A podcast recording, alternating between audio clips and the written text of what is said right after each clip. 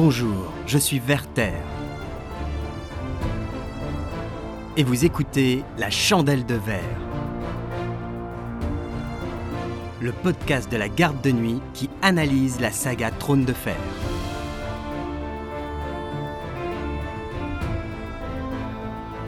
Aujourd'hui, de l'identité réelle de Griff le Jeune par Evrac.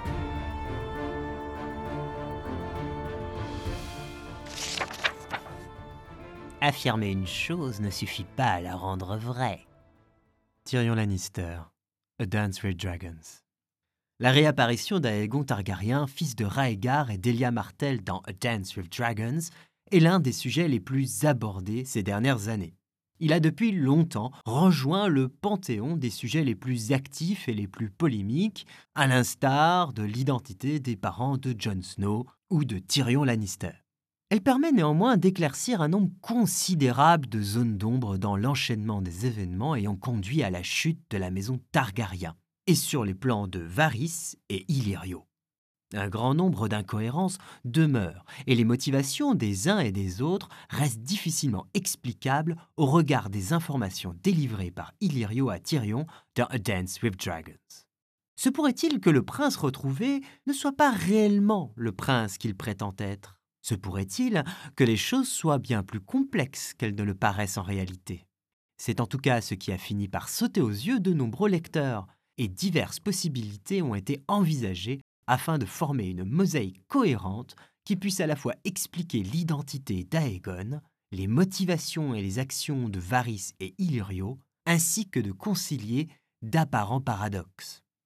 Loin de bénéficier d'autant d'indices factuels, chronologiques et narratifs que la théorie concernant les parents de Jon Snow, par exemple, cette théorie se veut avant tout la compilation des propositions les plus logiques et cohérentes. Elle ne prétend pas expliquer les faits et les actes dans leur entièreté, et diverses zones d'ombre subsisteront. De même, dans certains cas, plusieurs possibilités semblent équiprobables ou élégantes sans pouvoir être prouvées, seront analysées sans que l'une des propositions ne soit mise en avant plus qu'une autre. L'essentiel n'étant pas ici d'entrer dans les détails, à moins d'entrer dans la pure spéculation, il serait difficile d'affirmer que tel ou tel détail est vrai ou faux, mais d'esquisser les grandes lignes de l'imposture de Varys et Illyrio, les éléments présumés de leur plan et bien entendu découvrir l'identité réelle d'Aegon.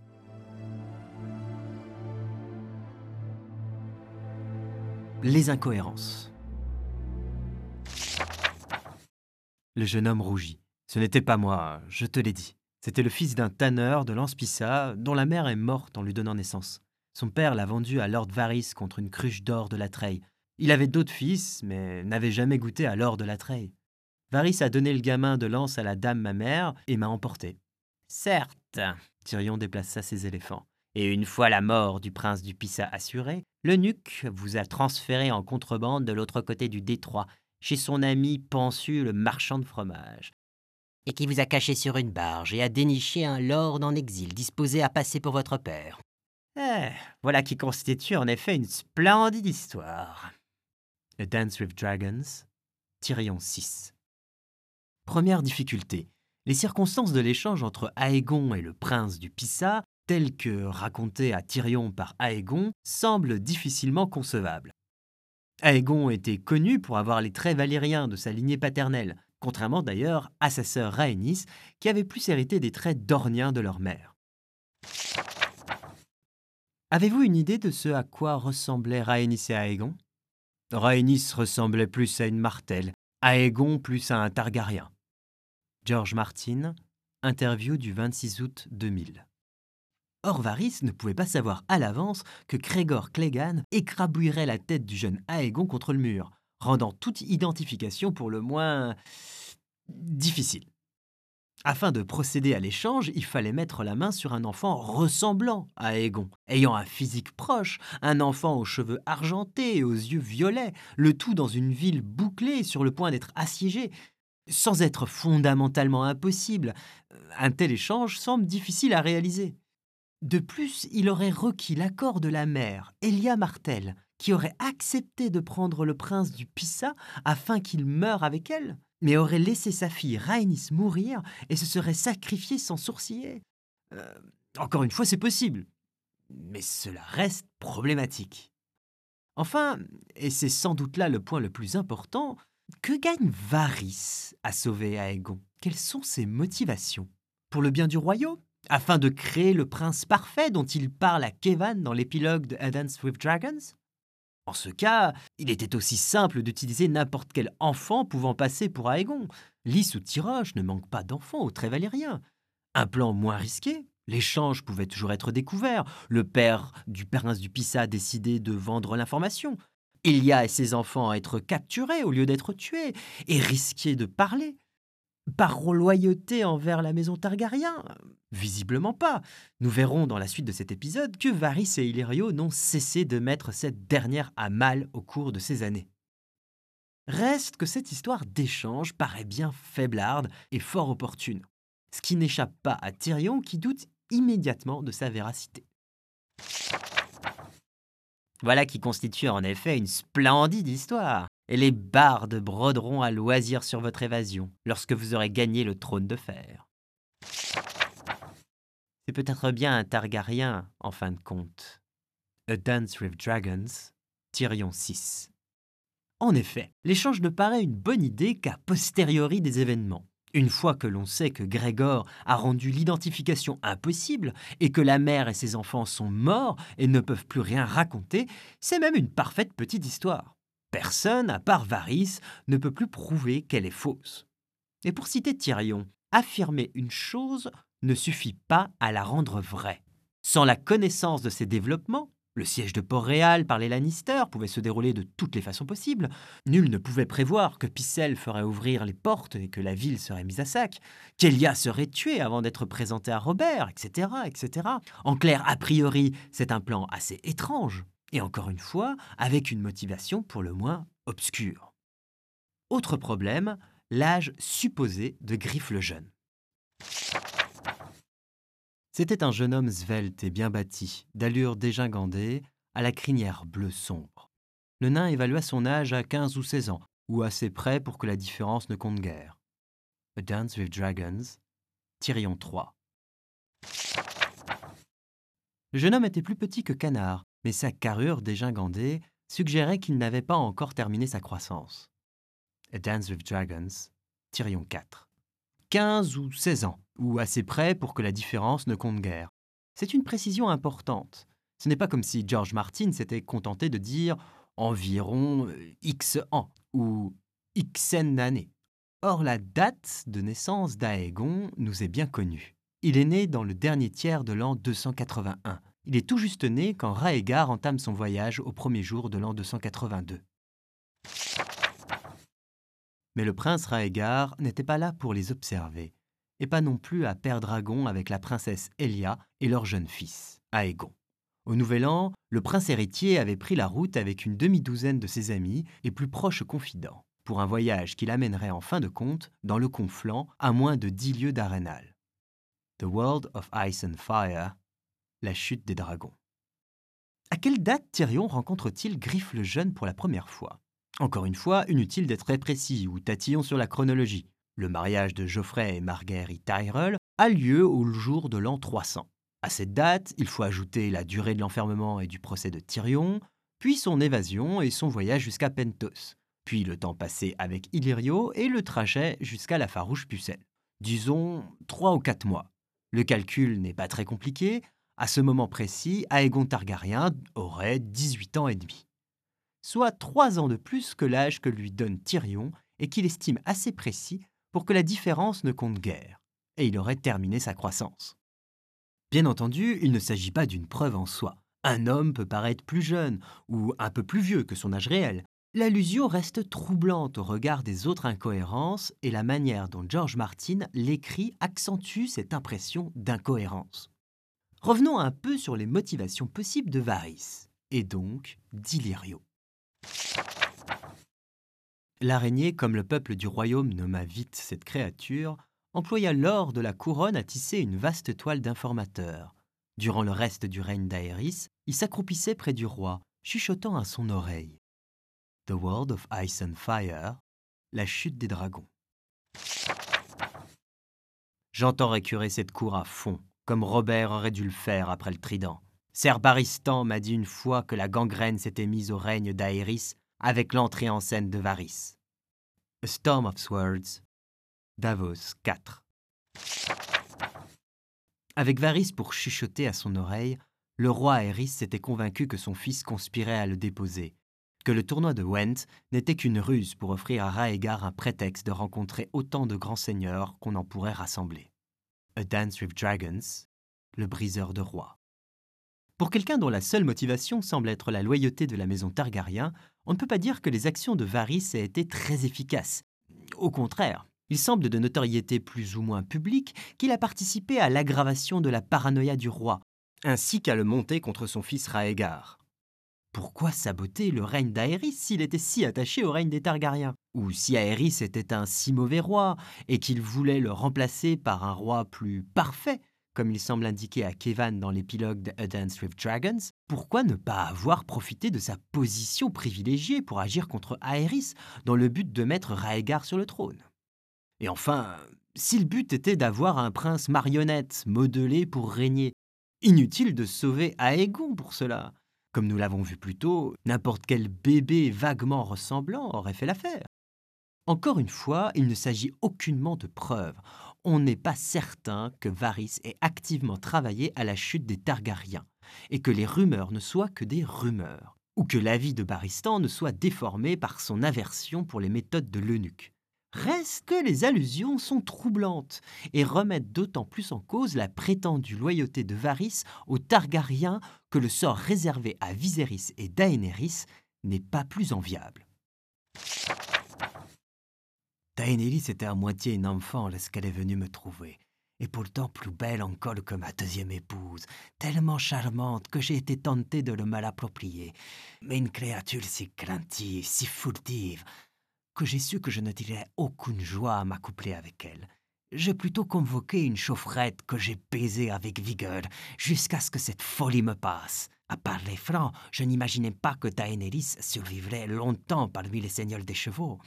Ça ne vous a pas empêché de le vendre au Caldrogo. Les Dothraki n'achètent ni ne vendent. Dites plutôt que son frère Viserys l'a donné à Drogo pour se gagner l'amitié du Cal. Un jeune fa cupide. Viserys guignait le trône de son père, mais guignait tout autant Daenerys, et répugnait à la céder. La nuit précédant les noces de la princesse, il a cherché à s'introduire dans son lit, clamant avec insistance que, puisqu'il ne pouvait avoir sa main, il revendiquait sa virginité. Si je n'avais pas pris la précaution de poser des sentinelles à sa porte, Viserys aurait pu anéantir des années de plans. The Dance with Dragons, Tyrion 3. Il y a une certaine contradiction dans les propos d'Hilério. Loin de nous l'idée de présumer de la bonne foi et de la sincérité d'un Hilério Mopatis. Cependant, on ne peut nier que les demi-vérités qu'il sert à Tyrion sont teintées d'un portrait assez réaliste des deux jeunes Targaryens. Viserys est bien un jeune fa cupide et désirait vraiment épouser et coucher avec sa sœur. Et la Daenerys du début est une petite fille éteinte et soumise à milieu de la reine qu'elle est devenue. Aussi avons-nous tendance à croire Illyrio lorsqu'il dit qu'il n'imaginait pas Daenerys survivre longtemps parmi les deux Traki. Quant à Viserys, c'est avec un petit coup de psychologie inversée et une bonne mesure de son ego qu'il s'est assuré qu'il accompagne les deux Traki, promis à une mort certaine à un moment ou l'autre. Si Illyrio et Varys utilisent les deux Targaryens comme des pions pour arriver à leur fin, ils semblent peu préoccupés de leur sort en général. On ne parlera même pas des années d'errance. À l'inverse, Aegon a été élevé en toute sécurité, à l'abri du monde. Certes, il n'a pas été choyé comme un Geoffrey ou un Tommen, mais élevé à la dure pour devenir un adulte indépendant, concerné et au fait des réalités du monde. C'est en tout cas ce que suggère Varys à Kevan, et qui semble cohérent avec ce qu'on voit de son éducation. Il a été formé au maniement des armes, à la foi, à l'histoire et aux langues. Daenerys a été lâchée sur les routes, offerte à un cal barbare de deux fois son âge, sans aide, sans connaissance, sans instruction, et avec pour seul compagnon un chevalier exilé espion chargé de rapporter le moindre de ses faits et gestes, et le risque de mourir à chaque instant. On ne reviendra pas non plus sur la tentative d'assassinat à Vaes de Trac, qui a fait couler assez d'encre comme ça. Mais aussi bien ceux qui pensent que la tentative était réelle que ceux qui imaginent que la tentative était bidonnée s'accordent sur le fait qu'elle aurait pu réussir. Tout comme Daenerys aurait pu mourir mille fois sur la route, exposée aux guerres de Traki. La différence de traitement est saisissante. Si Varys et Illyrio étaient réellement des soutiens inconditionnels des Targaryens, celui qu'ils montrent à Viserys et Daenerys euh, est bien étrange. Sauf bien entendu s'ils n'en sont pas et que seul Aegon compte. Ce sont tous ces points qui nous amènent à nous interroger, à essayer de démêler le vrai du faux dans les plans de Varys et d'Illyrio et de découvrir qui était réellement ce fameux Aegon. Un dragon, certes. Quels indices avons-nous sur Griffe le Jeune? Son physique pour commencer. 15 ou 16 ans et les cheveux teints en bleu, mais leur couleur naturelle est typiquement valyrienne. Il a les cheveux blonds argentés des Targaryens et les yeux violets, mais tirant sur le bleu sombre. Ce gamin sans poil au menton pourrait avoir toutes les pucelles des sept couronnes avec ou sans cheveux bleus. Ses yeux les feraient fondre. Comme son père, Griffe le Jeune avait les yeux bleus, mais si les prunelles du père étaient pâles, celles du fils étaient sombres. À la lueur de la lampe, elle virait au noir et paraissait mauve au feu du couchant. Il avait des cils aussi longs que ceux d'une femme. A Dance with Dragons, Tyrion 4. Cette apparence est typiquement targaryenne. Mais elle n'est pas que ça. Elle est en réalité d'origine valyrienne et partagée par tous ceux qui ont cette origine et conservé un minimum de pureté dans leur lignée. Les mariages consanguins des Targaryens ont préservé ces traits dans un royaume où ces phénotypes sont rares. Mais dans les cités libres, héritières de l'ancienne Valyria, ces traits ne le sont pas toujours. Ainsi, Alice, Tiroche ou Volantis, on trouve des hommes et femmes aux cheveux platines et aux yeux violets si typiques. Quant à Westeros, même si ces caractéristiques sont plus rares, elles ne sont pas non plus inexistantes. Les Dane ou les Vélarions les partagent également par exemple. De fait, sa simple apparence ne peut garantir son identité, mais réduit tout de même considérablement les origines possibles. Sachant qu'Aegon est le poulain de Varys et Illyrio, c'est tout naturellement dans cette direction qu'il convient de chercher.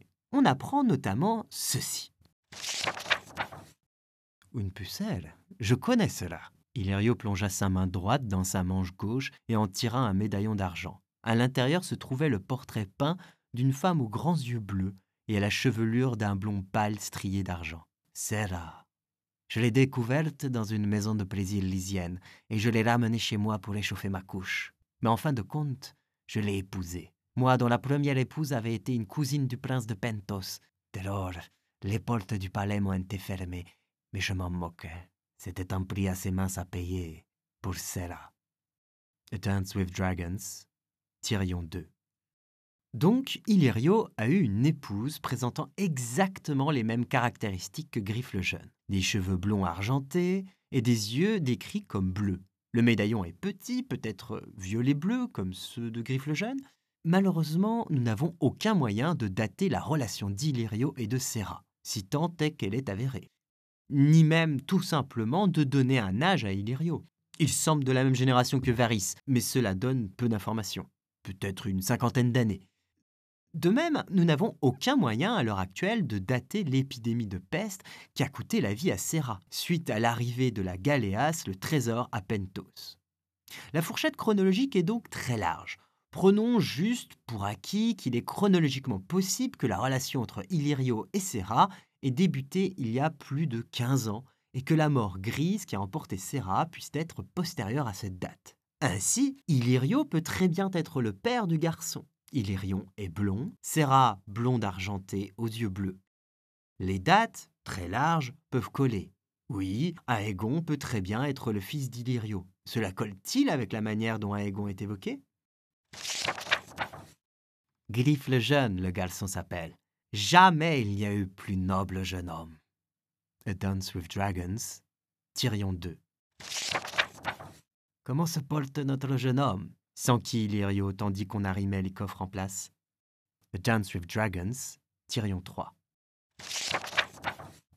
Il y a dans un des coffres un présent pour le jeune homme, du gingembre confit. Il en a toujours été friand. Illyrio paraissait étrangement triste. Je croyais pouvoir continuer la route avec vous jusqu'à Goyandro. Un banquet d'adieu avant que vous n'entamiez la descente du fleuve. Nous n'avons point le temps de festoyer, messire, répondit Aldon. Griff a l'intention de prendre le fleuve à l'instant où nous arriverons. Des nouvelles remontent son cours, et aucune n'est bonne. A Dance with Dragons, Tyrion 3. Illyrio semble porter au jeune homme une affection non feinte. Il le qualifie de plus noble jeune homme qu'il y eût jamais, s'enquérir de sa santé est sa première réaction lorsqu'il rencontre Canard et Aldon. Il offre pour le jeune homme ses friandises préférées et semble sincèrement triste que les circonstances empêchent un banquet d'adieu où il aurait pu le voir. De là et voir l'affection d'un père pour son fils. Bien entendu, il est possible que l'histoire d'Illyrio et Serra soit un complet mensonge. Cependant, c'est difficilement concevable. La thématique du mensonge et des menteurs est omniprésente dans l'arc narratif de Tyrion et forme l'armature littéraire de toute sa descente sur la Roine. Et Tyrion nous gratifie d'une magnifique leçon de comment construire un mensonge afin de couvrir son identité, avec la création du personnage fictif de Yolo et Ugor Colline. Quel nom m'as-tu dit que portait la rue de Porlanis où tu es né, Yolo? Euh, C'était une ruelle. Elle n'avait pas de nom. Tyrion prenait un malin plaisir à inventer les détails de la vie colorée d'Ugor Colline, également connu sous le nom de Yolo, patard de Porlanis. Les meilleurs mensonges s'assaisonnent d'une pincée de vérité. Le nain savait qu'il avait un accent ouestrien, et de haute naissance en plus, si bien qu'Ugor ne se devait d'être le bâtard de quelque noblio.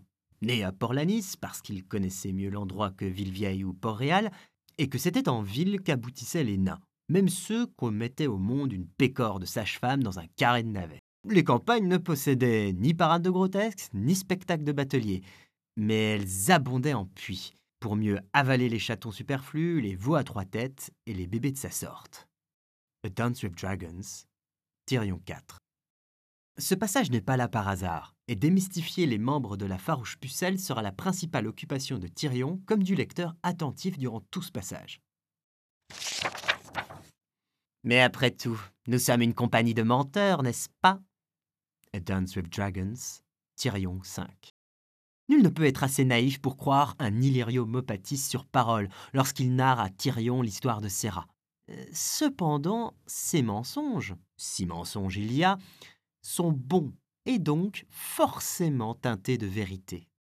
De même, comme dans l'histoire brodée par Tyrion, Illyrio doit forcément rendre son histoire crédible en la rapprochant de la vérité sous peine de l'avoir contredite rapidement et facilement.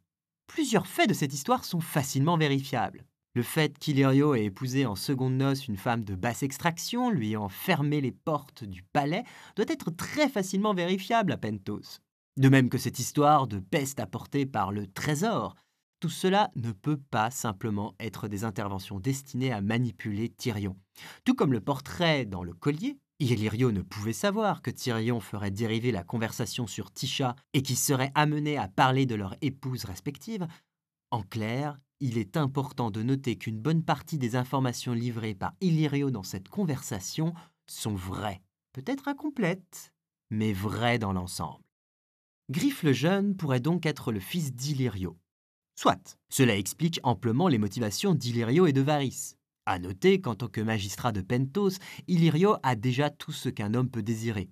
Il est riche, puissant, possède à peu près tout ce qu'il désire, et que son soutien pour la cause d'Aegon ne peut être motivé uniquement par l'ambition d'en tirer quelques profits matériels. En revanche, il y a une chose que l'organisation gouvernementale et sociétale de Pentos ne lui permet pas d'acquérir la transmission dynastique. Les magistrats de Pentos sont élus est-ce une raison suffisante pour déployer tant d'efforts, pour renoncer à élever son propre fils comme le sien, à lui porter chaleur et amour afin de le mettre sur le trône d'un royaume lointain? Ou y a-t-il plus que cela? Encore une fois, une partie de la réponse nous est donnée par Illyrio lui-même lorsqu'il évoque le soutien qu'il est certain d'obtenir de la Compagnie dorée. La Compagnie dorée marche sur Volantis en ce moment même pour attendre notre reine à arriver d'Orient. Sous l'or, les graciers. J'avais entendu dire que la Compagnie dorée était sous contrat avec une des cités libres. Mire, Illyrio eut un sourire goguenard. Les contrats se rompent. Il y a plus d'argent à gagner en négociant des fromages que je l'imaginais. Comment avez-vous réussi ce tour? Le maître agita ses doigts boudinés. Certains contrats sont écrits à l'encre et d'autres avec du sang. Je n'en dirai pas plus. The Dance with Dragons, Tyrion 2. La Compagnie dorée, nul ne l'ignore, a été fondée par Aegor Rivers, dit Aigracier et les partisans feu noir survivants à l'issue de la première rébellion feu noir. L'histoire de la Compagnie dorée a toujours été intimement liée à l'histoire de la dynastie feu noir et de ses rébellions. Aigracier, à la tête de la compagnie, a mené personnellement deux des trois rébellions feu noir suivantes, en 219 puis en 236. À sa mort, il fit en sorte que son crâne soit conservé dans de l'or pur et mené en première ligne par la compagnie afin d'être symboliquement présent le jour où ses continuateurs parviendraient enfin à s'emparer du trône pour ce qu'ils considéraient comme la branche légitime de la maison Targaryen. Depuis, la compagnie a une réputation de probité non démentie et n'a jamais rompu de contrat jusqu'à ce jour. Il n'y a qu'un seul contrat qui soit écrit avec le sang pour la compagnie dorée et qui puisse la pousser, en son essence, à rompre sa parole, celui de porter un feu noir au trône. Et il est tout à fait logique qu'Illyrio ne veuille en dire davantage. Il en dit cependant plus à propos d'autres sujets. J'admire vos capacités de persuasion, confia Tyrion à Illyrio. Comment avez-vous convaincu la Compagnie dorée de soutenir la cause de notre douce reine, alors qu'ils ont passé l'essentiel de leur histoire à se battre contre des Targaryens? Illyrio chassa l'objection comme on le fait d'une mouche. Noir ou rouge, un dragon reste un dragon. La mort de Maëlys le monstrueux sur les degrés de pierre a mis un terme à la lignée mâle de la maison feu. A Dance with Dragons, Tyrion 2. Illyrio nous apprend ici deux informations de première importance. La première est toute symbolique. Noir ou rouge, un dragon reste un dragon. La formulation laisse entendre qu'en l'état, la Compagnie dorée suivra le dragon s'il peut ramener les exilés chez eux, peu importe qu'ils soient Targaryens ou Feu Noir. Ce qui est vrai, les hommes de la Compagnie pensent bien qu'Aegon est un dragon rouge. Mais elle permet aussi de comprendre la phrase dans l'autre sens. Si Aegon est un feu noir, peu importe qu'il soit un dragon noir, noir ou rouge, un dragon reste un dragon. Enfin, Illyrio nous apprend que seule la lignée mâle de la maison de feu noir est éteinte, ce qui sous-entend qu'une ou plusieurs lignées femelles peuvent avoir survécu. L'arbre généalogique des feux noirs est trop incomplet pour nous permettre des investigations plus profondes en ce sens. Mais nous savons, entre autres choses, qu'Aigracier lui-même a épousé une des filles de Daémon Feu Noir, ce qui fait au moins une lignée femelle s'ils ont eu une descendance. Nous savons également que peu avant la rébellion Feu Noir, les rejetons des deux dernières lignées mâles se sont affrontés pour le contrôle de la compagnie et la tête de la maison. Un Daémon et Maëlys le monstrueux, qui remporta la victoire. Daémon a pu avoir des sœurs ou des filles, dont Maëlys se serait débarrassé en les vendant comme esclaves à Lys, où leur physique valérien particulier est très recherché dans les maisons de plaisir. Ah, cela tombe bien. C'est dans une maison de plaisir lysienne qu'Illyrio déclare avoir découvert Serra. Les fondations sont minces, mais il faut bien avouer que la construction paraît solide et cohérente.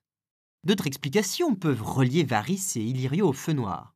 Certains ont argué que Varys pouvait être le frère de Serra et se raser la tête pour masquer une chevelure typiquement valérienne. Cette assertion ne repose sur rien, mais permet d'expliquer plus amplement les liens indéfectibles qui semblent unir Illyrio et Varys, la mémoire de Serra, amour de l'un et sœur de l'autre. D'autres hypothèses supposent que Varys, Serra ou Illyrio puissent être des descendants d'Aérion le flamboyant, exilé un temps dans les cités libres, voire un mix des différentes hypothèses présentées ci avant. Dans la mesure où il est impossible de faire autre chose que de spéculer à ce propos, nous n'irons pas plus loin et nous nous contenterons d'envisager que diverses possibilités existent pour relier le trio Illyrio, Varys, Serra au feu noir, voire à la descendance d'Aérion. La plus simple étant qu'Aegon soit le fils d'Illyrio et de Serra, c'est celle que nous prendrons comme postulat pour la suite de la théorie. Mais cela reste un choix de convenance qu'il est possible de faire évoluer au gré des nouvelles informations qui nous seront dévoilées dans les romans. Vision, signe et présage. Comme dans la théorie sur la parenté de Jon Snow, les indices littéraires et prophétiques sont ici essentiels. En effet, plusieurs allusions et mentions font écho à la nature d'Aegon et permettent de lever partiellement le voile sur la supercherie de son identité. Dès avant de le rencontrer, alors qu'Illyrio et lui viennent d'avoir leur discussion sur la compagnie dorée et les feux noirs, Tyrion fait un rêve étrange dans le palanquin qui les mène à Griffe. Et tandis que le ciel virait à un mauve crépusculaire, le pensu se mit à ronfler. Cette nuit-là, Tyrion Lannister rêva d'une bataille qui teignait les collines de Westeros d'un rouge de sang. Il se trouvait en plein milieu, octroyant la mort avec une hache aussi grande que lui, combattant aux côtés de Baristan le hardi et dégracié, tandis que tournoyaient les dragons au-dessus d'eux dans les cieux. Dans le rêve, il avait deux têtes, toutes deux dépourvues de nez. A Dance with Dragons, Tyrion 2. Les rêves de dragons de Tyrion sont un élément récurrent de la saga, mais celui-ci est particulier. Alors que le ciel passe du bleu au mauve, tels les yeux de Griffe le jeune passant du bleu au violet, Tyrion rêve d'une bataille à Westeros où Baristan et Aigracier combattent côte à côte, tandis que les dragons tournoient dans les cieux. Baristan, qui a mis fin à la lignée des Feux Noirs, Baristan, le soutien légitime des Targaryens. Nous vous renvoyons à ses dernières paroles à Port-Réal, et Aigracier, le partisan Feu Noir, celui qui a toujours cherché à mettre un feu noir sur le trône. Un Tyrion bicéphale accentue l'aspect dichotomique du rêve, et le tout peut être interprété comme une évocation de la future arrivée à Westeros des deux dragons, le rouge et le noir. Les dragons tournoyant dans le ciel évoquant une danse des dragons qui renvoie à la fois à la danse historique et au titre de ce cinquième tome. D'autres éléments prophétiques peuvent être trouvés, notamment l'histoire que conte le septon Méribald concernant l'auberge du carrefour. Cela fait des années qu'une auberge se trouve là. Mais l'auberge actuelle n'a été bâtie que sous le règne du premier Jaehaerys, le roi qui fit tracer la route royale. Jaehaerys et sa reine s'y arrêtaient durant leur voyage, à ce qu'on raconte. Pendant un certain temps, elle fut connue sous l'appellation des Deux Couronnes, en leur honneur. Mais après qu'il l'eut surmontée d'un clocher, un aubergiste la rebaptisa l'auberge du carillonneur. Par la suite, euh, elle échut à un chevalier stropié nommé John Idle le Long qui s'y fit forgeron quand il fut devenu trop âgé pour se battre. Il fabriqua une nouvelle enseigne pour la cour, un dragon tricéphale en fer noir, qui suspendu en haut d'un poteau de bois. La bête était si grande qu'il fallut la réaliser en une douzaine de pièces ajustées par des cordes et au fil de fer. Quand le vent soufflait, l'assemblage cliquetait et faisait un boucan d'enfer, si bien que l'auberge fut désormais connue à des lieux à la ronde et bien au-delà sous le nom de Dragon Quincaille. L'enseigne du dragon s'y trouve toujours? demanda Podrick. Non, répondit Septon Méribald. Le fils du forgeron était lui-même un vieil homme quand un fils bâtard du quatrième Aegon fomenta une rébellion contre son frère légitime et adopta pour emblème un dragon noir. Ces terres appartenaient alors à Lord Darry, et sa seigneurie était d'une loyauté inflexible vis-à-vis du roi. La vue du dragon de fer noir euh, le mit en colère, et il abattit le poteau, détruisit l'enseigne et en jeta les miettes dans la rivière. L'une des têtes du dragon s'en fut échouée sur l'île de repose, bien des années après. Mais elle était alors rouge de rouille. L'aubergiste ne rétablit jamais d'autre enseigne, et c'est ainsi que les gens perdirent tout souvenir du dragon, et se mirent à appeler l'établissement l'Auberge de la Rivière. A Feast for Crows, Brienne 7. L'Auberge du Carrefour est un lieu important de la saga, le lieu de toutes les rencontres improbables. Kathleen Tyrion, Dunk Daemon, Arya Poliver, Brienne Fraternité, et même possiblement Raegar Lyanna. Et son histoire est intéressante à bien des égards. Vue sous la symbolique des couleurs, nous avons ici un dragon tricéphale noir, emblème de la maison Feu Noir, détruit par Lord Darry, soutien targaryen inconditionnel. Et l'une des têtes, Aegon est évoqué par Aegar comme étant une des trois têtes du dragon, émerge des eaux après qu'on l'eût cru disparu à jamais. Mais elle était alors grimée en rouge, grimée en targaryen. Il ne s'agit peut-être que d'une coïncidence, mais l'image reste amusante et évocatrice. Mais au-delà de ces deux exemples qui se suffisent peu à eux-mêmes, il y a surtout les différentes prophéties et visions qui désignent spécifiquement un dragon imposteur. aussi ardente que le crépuscule, apparut, brandie par un roi aux prunelles bleues mais dépourvu d'ombre, une épée rouge. Un dragon de tissu fiché sur des mâts ondoya sur d'innombrables ovations. D'une tour fumante s'envola un colossal monstre de pierre qui exhalait des flammes d'ombre. Mère des dragons, mortel au mensonge. A Clash of Kings, Daenerys 4. La seconde partie des trois visions que les non-mourants donnent à Daenerys semble évoquer trois mensonges que Daenerys devra tuer, sous-entendu percer à jour.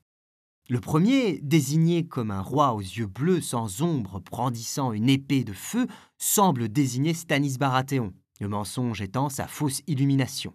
Le troisième, évoqué comme un monstre de pierre crachant des flammes d'ombre, est plus difficile à déterminer. Le deuxième évoque un dragon de tissu, Aegon, dont l'identité est un mensonge. Ce dragon de tissu n'est d'ailleurs pas sans rappeler celui apparu dans la première nouvelle de Dunkelhoff. L'odeur de saucisse rôtissant sur un feu de camp le fit saliver. Il en acheta une pour un sou ainsi qu'une corne de bière et mangea en assistant au combat d'un chevalier contre un dragon de bois peint. La marionnettiste qui manipulait la bête était fort plaisante à regarder.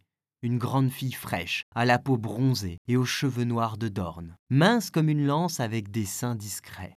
Dunk aimait son visage et la façon dont ses doigts faisaient se tortiller et se dresser le dragon au bout des fils. Pour l'instant, il avait besoin du moindre de ses sous, mais il regretta de ne pouvoir lui en lancer un.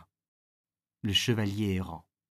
Un dragon sur des mâts, un dragon manipulé par des ficelles, un dragon de théâtre ou de comédie, un dragon qui a les clameurs de la foule, les ovations, un dragon manipulé. Une autre vision de Keith, cette fois, désigne spécifiquement Aegon. Non, écoute-moi, Daenerys Targaryen. Les chandelles de verre se consument. Bientôt viendra la jument pâle, et, après elle, les autres. Le kraken et la flamme noire, le lion et le griffon, le fils du soleil et le dragon du comédien. Ne te fie à aucun d'eux. Souviens-toi des non-mourants. Défie-toi du sénéchal parfumé. A Dance with Dragons. Daenerys 2.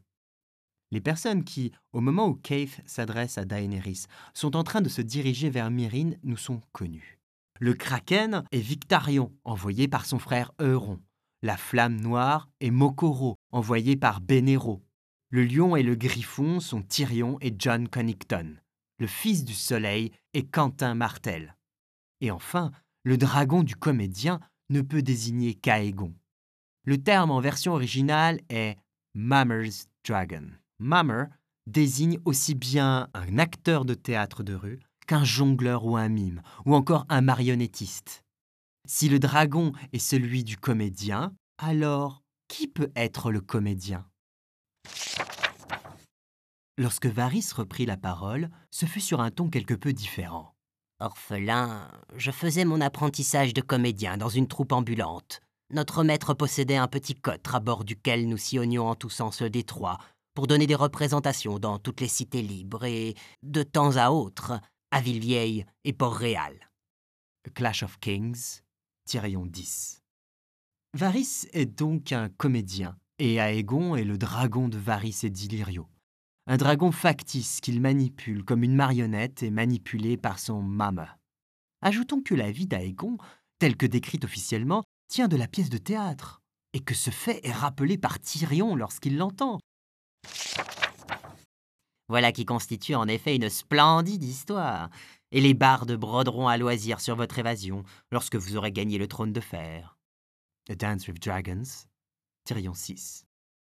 Mais colle également avec l'assertion de Varys comme quoi la vie est une scène dans laquelle chacun a son rôle à jouer. Quand j'étais jeune et en col entier, je courais les cités libres avec une troupe de comédiens ils m'enseignèrent que tout homme a un rôle à jouer dans l'existence, comme sur les tréteaux. Il en va de même de la cour. La justice du roi se doit d'être redoutable, le grand argentier frugal, le grand maître de la garde brave, et le patron des mouchards, obséquieux, cauteleux, dénué de scrupules.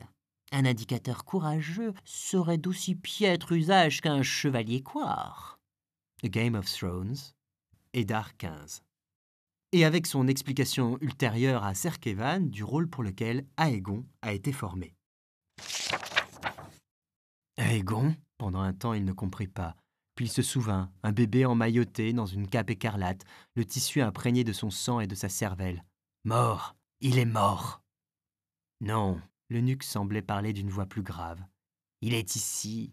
Aegon est modelé pour régner depuis qu'il sait marcher. On l'a formé aux arts, ainsi qu'il convient à un futur chevalier. Mais son éducation ne s'est pas arrêtée là. Il sait lire et écrire. Il parle plusieurs langues. Il a étudié l'histoire, le droit et la poésie. Une septale a instruit dans les mystères de la foi depuis qu'il est en âge de les comprendre. Il a vécu avec des pêcheurs, travaillé de ses mains, traversé des fleuves à la nage, réprisé des filets et appris à laver ses propres vêtements au besoin. Il sait pêcher, cuisiner, penser une blessure. Il sait ce que c'est que d'avoir faim, d'être traqué, d'avoir peur. On a appris à Temen que la royauté était son droit, à égoncer que la royauté est son devoir, qu'un roi doit faire passer son peuple d'abord et vivre et régner pour lui. A Dance with Dragons, épilogue. Aegon est le dragon du comédien, et il a son rôle à jouer dans la grande pièce de la vie écrite par Varys et Illyrio. Petit interlude au sujet de ce dialogue.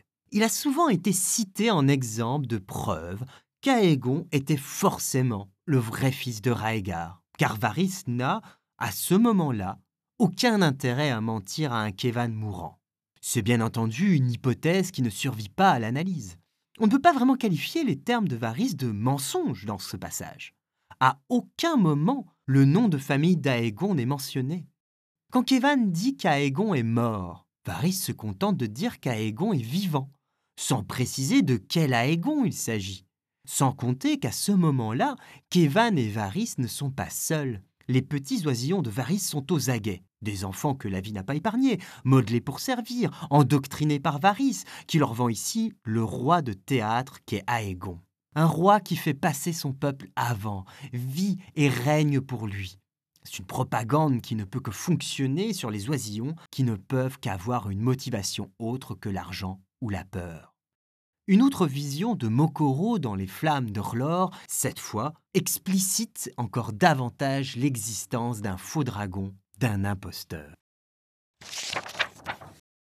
Je me suis laissé dire que la nuit était sombre et pleine de terreur, que voyez-vous dans ces flammes? Des dragons, répondit Mokoro dans la langue commune de Westeros.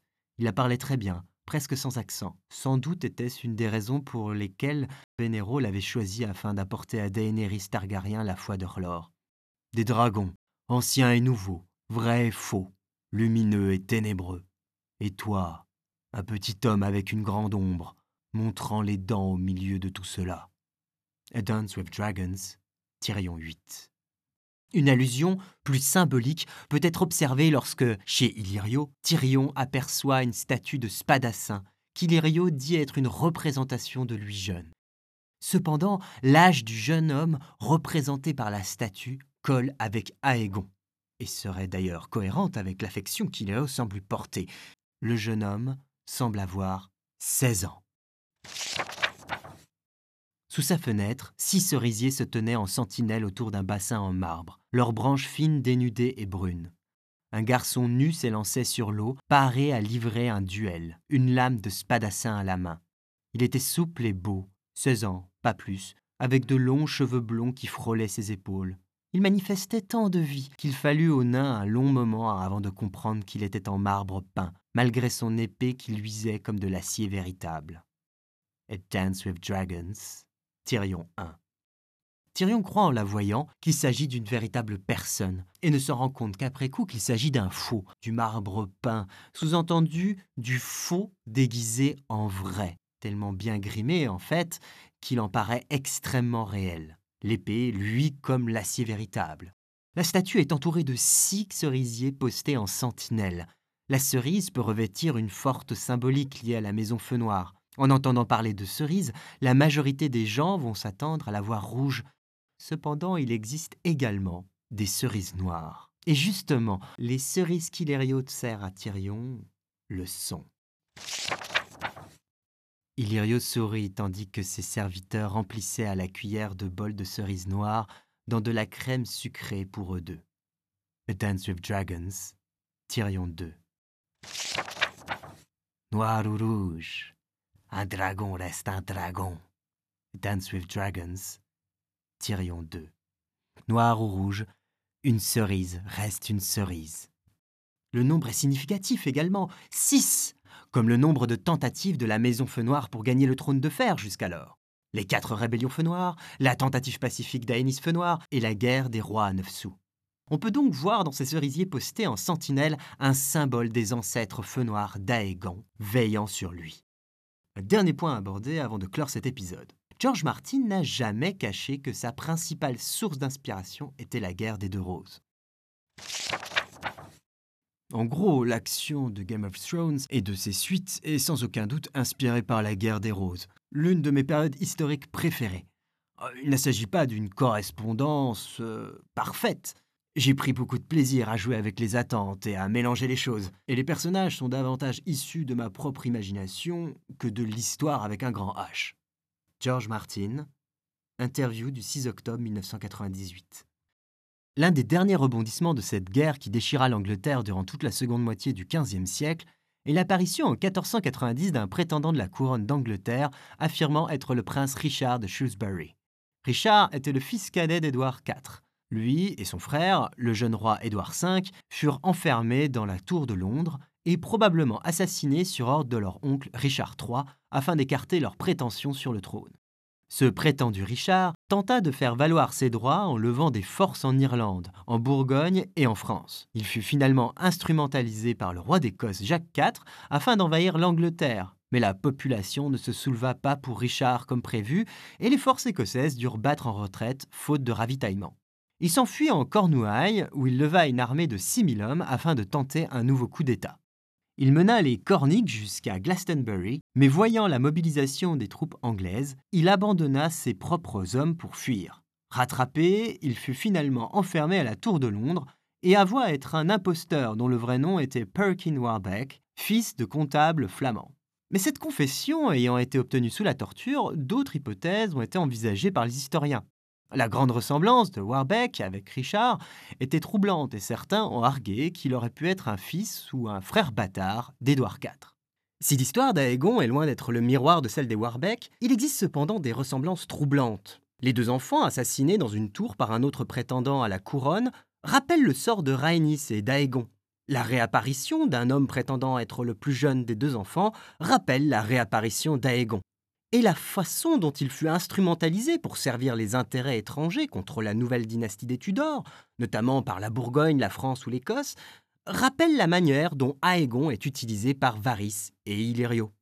Bien qu'il reste des zones d'ombre de ce scénario, lien réel entre Varys et Illyrio Serra, lien exact avec les feux noirs, sentiments et motivations profondes d'Illyrio, il a le mérite d'être la seule explication convaincante qui parvient à pallier les incohérences concernant l'identité supposée d'Aegon et à donner un sens concret aux actions de Varys et d'Illyrio depuis le début de la saga.